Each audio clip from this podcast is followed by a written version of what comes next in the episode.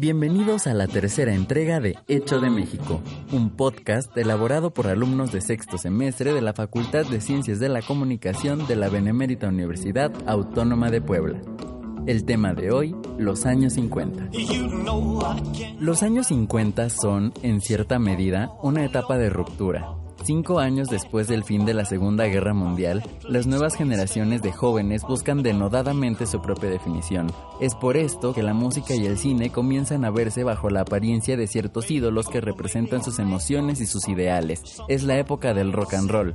Así, Marlon Brando o James Dean llevan en su corazón la rebeldía de tantos y tantos corazones que les observan con enamorada pasión, y Cliff Richard y Elvis Presley ponen melodía vibrante a sus sueños de generación adolescente que ansía la consumación de una distinta libertad. El 9 de mayo se firma la Declaración de Schuman en la que se propuso crear una comunidad europea del carbón y del acero y constituiría en el primer germen supranacional de lo que hoy es la Unión Europea.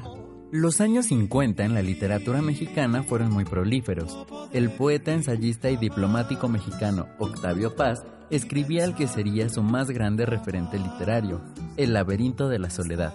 Vio la luz Pedro Páramo, obra cumbre de Juan Rulfo, una novela inscrita en el llamado realismo mágico. La región más transparente es la primera novela de Carlos Fuentes y una de las más destacadas de la literatura latinoamericana. Y en 1959, La visión de los vencidos. El valor de esta obra radica en mostrar la versión indígena de la conquista a través de fragmentos de después de la caída de Tenochtitlan. El autor es el antropólogo e historiador Miguel León Portilla. En la música se dio un derroche de romanticismo por todas las regiones del país la trova yucateca, la veracruzana, la oaxaqueña, la guerrerense, en el norte y por supuesto en el centro de la nación. Los hermanos Martínez Gil surgieron con temas como Chachalinda, Relámpago, Mar y Cielo, entre otros. Fue el único trío romántico que jamás usó requinto, por lo tanto, su armonía era muy particular. Paradójicamente, en 1944 en la ciudad de Nueva York, Alfredo Gil, Chucho Navarro y Hernando Avilés forman el trío Los Panchos. El nombre surgió en honor a tres personajes de la historia de nuestro país, Francisco Villa, Francisco y Madero y Pancho Pistolas.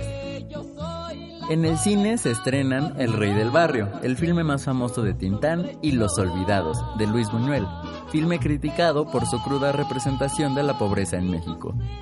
Emilio el Indio Fernández dirigió a Ninón Sevilla en la exitosa y controvertida cinta Víctimas del Pecado. Rosita Quintana, mejor conocida como la Dama de América, protagonizó Susana en 1951, dirigida por Luis Buñuel, por la cual recibió premios en México, Argentina, Alemania, Rusia y España. Katy Jurado se convierte en la primera actriz latinoamericana en ser nominada a un premio Oscar por su papel en Broken Land. Por su parte, Pedro Infante graba películas como Ahí viene Martín Corona con Sarita Montiel, Los hijos de María Morales con Sara García, ¿Qué te ha dado esa mujer con Carmen Montejo, A toda máquina con Luis Aguilar y recibió un Ariel por la película La vida no vale nada, dirigida por Rogelio González. En 1957 muere en un accidente aeronáutico. Este hecho marca el fin de la época del cine de oro en México. En 1951 es inaugurado XEW-TV Canal 2, propiedad de la familia Azcárraga en una transmisión especial desde el Parque Delta que posteriormente sería el Parque del Seguro Social en el Distrito Federal. Tras varios años de experimentación y preparación, en 1952 el gobierno le otorga la concesión de XHGC-TV Canal 5 a Guillermo González Camarena, iniciando transmisiones con un festival del Día de las Madres realizado en el Teatro Alameda. En 1955, XHGC se fusiona a la empresa Telesistema Mexicano, la cual había sido ya formada por la unión XEW y XHTV, y sus instalaciones se mudan a Televicentro, en Avenida Chapultepec, en la Ciudad de México. Aquí comienza transmisiones el programa infantil en televisión Teatro Fantástico, conducido por Cachirulo. Esto fue todo por esta edición.